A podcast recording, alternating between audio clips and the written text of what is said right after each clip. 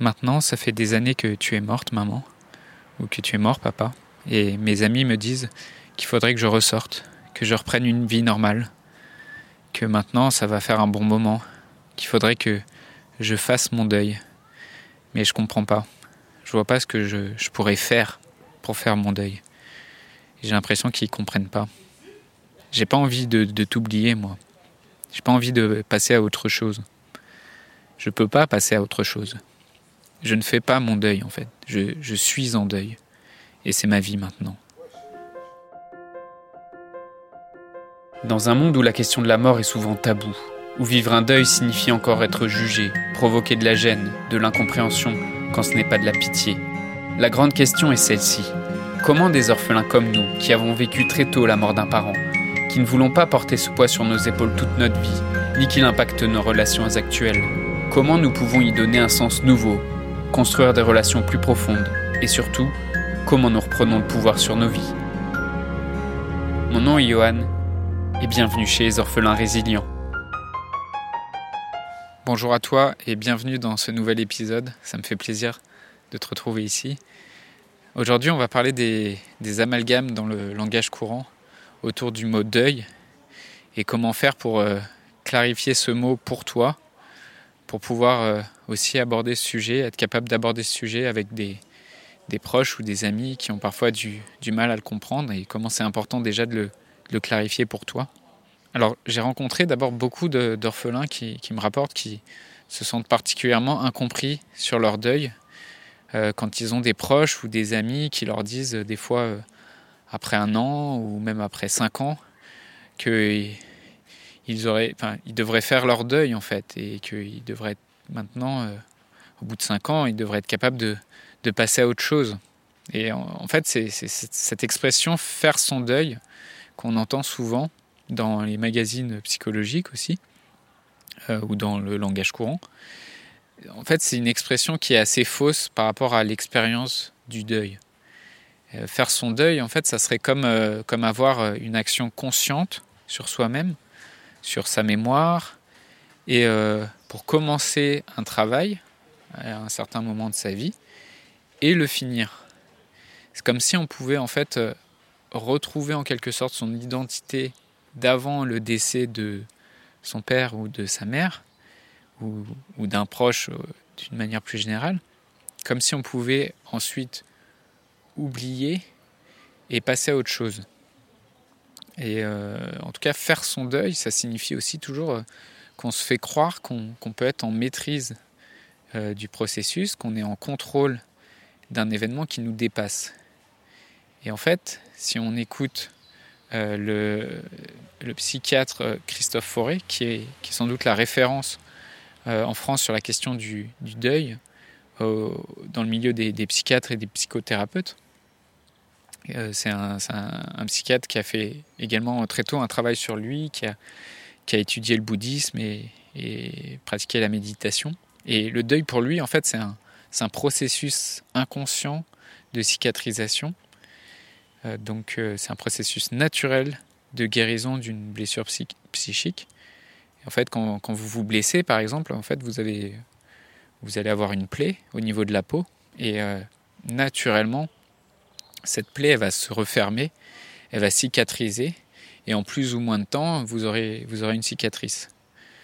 Il y a un processus de, de guérison naturelle et dans le cadre du deuil, donc c'est une guérison une guérison psychique. Donc on ne fait pas son propre deuil en fait, c'est le deuil qui vient se faire en nous. Euh, c'est un processus qui est naturel, c'est un processus qui est inconscient et il n'y a pas de fin dans ce processus.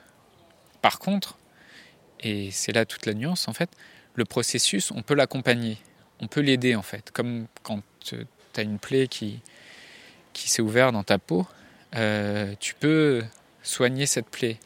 Tu peux la désinfecter, tu peux mettre un pansement, tu peux l'accompagner en fait. Et euh, pour une blessure psychique comme celle du, deuil, comme celle de, la mort d'un parent, euh, on peut l'accompagner. Et donc on, va mettre en fait autour de la blessure les meilleures conditions possibles pour accompagner le processus de guérison et pour placer ensuite la, la, peine à sa juste place à l'intérieur de ta vie. Donc en fait, quand on entend l'expression faire son deuil, il y a, une véritable incompréhension de ce processus. Et euh, euh, récemment, j'avais une amie qui, me parlait d'un de, ses collègues euh, dont la femme venait de mourir. Et ce collègue-là, il avait un enfant. Et donc cet ami me racontait que donc, le, père, il gardait des objets de sa femme décédée. Et, et toi, toi qui, qui vécu cette, expérience de deuil, bah, tu comprends, toi, tu peux bien comprendre ce que ça peut symboliser ce que c'est de, vouloir garder des, objets de, de, ta, de ta mère ou de ton père, et même plusieurs années après, ou même en tout cas dans les premières années, tu as, peut-être envie de, tout garder. Euh, mais euh, cette amie-là, en fait, euh, elle comprenait pas en fait que le, le, père, un an après le décès de sa femme, et ben, il avait gardé, euh, il avait gardé euh, les, les, photos, il avait gardé les vêtements, il les, il les avait pas encore jetés et, et elle jugeait que c'était un peu, c'était un peu morbide, alors que pas du tout. Et, et donc ça, ça, démontre bien qu'il y, a une grosse incompréhension du processus de deuil et que les gens ils vont trop vite juger un deuil pour dire qu'il euh, est pathologique ou morbide, parce que même ils ont une, méconnaissance du deuil et une, peur de, leur propre mort et une peur de la mort de leurs proches. Et, euh, et, donc il y a une vraie incompréhension de, ce processus. C'est pour ça que c'est important d'avoir cette clarté par rapport à tout ça. Et enfin, il y a, un, dernier amalgame quand on parle de deuil, souvent, euh, et euh, là, pour le coup, la, psychologie est, assez responsable de ça. Dans il y a des psychologues, il y a des magazines de psychologie qui, qui font souvent le, parallèle entre le deuil dans le cadre d'un décès et qui réutilisent le mot deuil pour le deuil d'une relation dans le cadre d'un couple qui divorce ou le deuil d'un travail euh, quand euh, un employé se fait renvoyer ou un employé euh, quitte son travail. Et donc le, deuil d'une période de sa vie. Et je vois aussi des coachs sur cette thématique du deuil qui, qui prennent vraiment le deuil dans ce sens global qui pour moi est un amalgame et qui cherchent, à, en gros, qui utilisent le deuil à toutes les sauces et qui vont coacher euh, euh, le deuil dans, euh, dans une relation de couple, dans le cadre d'une rupture. Et, et c'est vrai qu'il y, y, a des phénomènes de, de transfert où je te racontais dans un précédent épisode que bah, ma première relation, la première fois que j'ai été en couple quand j'étais adolescent, euh, quand euh, ma copine euh, a voulu se séparer, à ce moment-là, je lui ai dit que c'était comme si j'avais perdu une nouvelle fois ma mère. parce qu'il y a la fin d'une relation et que ce sentiment d'abandon qui ressortait. Mais pour moi, ça, c'est, un amalgame en fait. Et, et pour moi, c'est vraiment des choses différentes. Parce que c'est encore un, exemple en fait de on cherche à, faire euh, systématiquement un modèle psychologique. Euh, donc ce modèle du deuil et des différentes étapes euh, qu'il peut y avoir dans le deuil.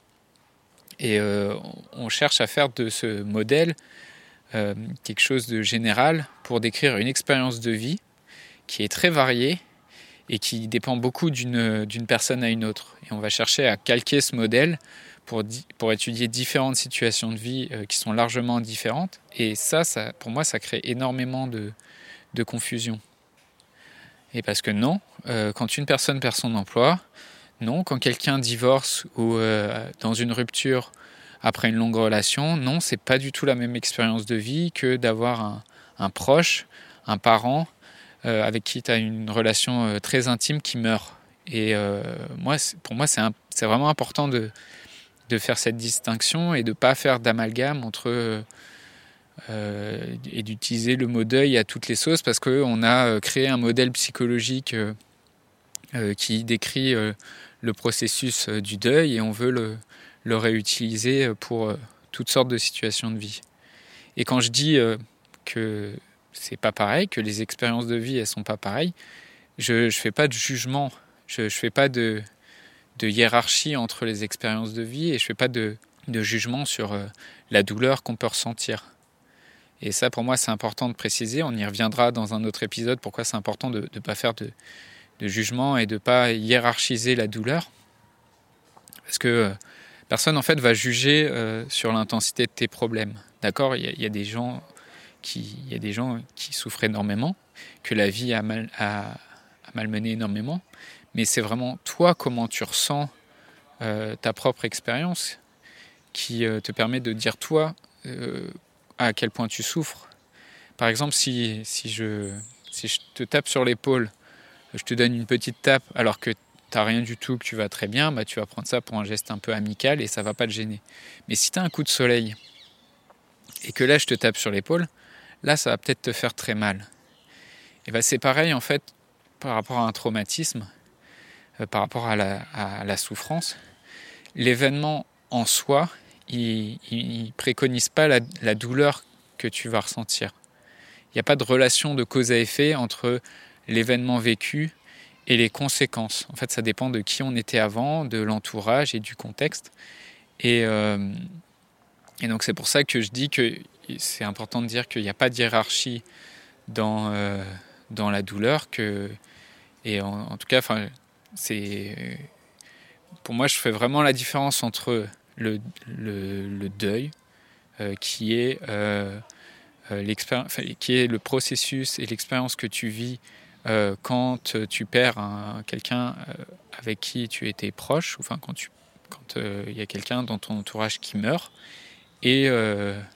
et euh, pour moi, ce qui est euh, par exemple une rupture dans, le cadre d'un couple, un divorce. Et pour moi, je, pense que c'est important de ne pas faire d'amalgame entre ces, de faire des parallèles entre ces différentes euh, situations parce que ça crée énormément de confusion. Et je pense que voilà, avoir, avoir cette clarté entre le deuil lié à la mort d'un parent et les expériences que tu peux vivre en fin de relation ou à la fin d'un travail, ça, ça, évite la confusion et ça permet aussi de mettre les choses en perspective. Et pour moi, ça, ça limite aussi le, transfert que tu peux faire sur une autre personne, sur euh, ton compagnon, sur ta femme.